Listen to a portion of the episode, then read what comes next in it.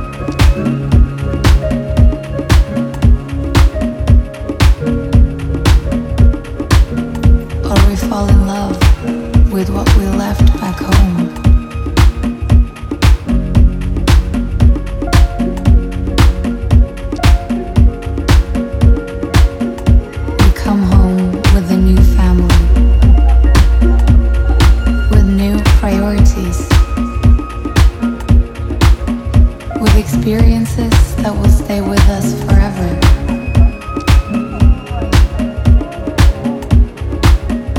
With an idea.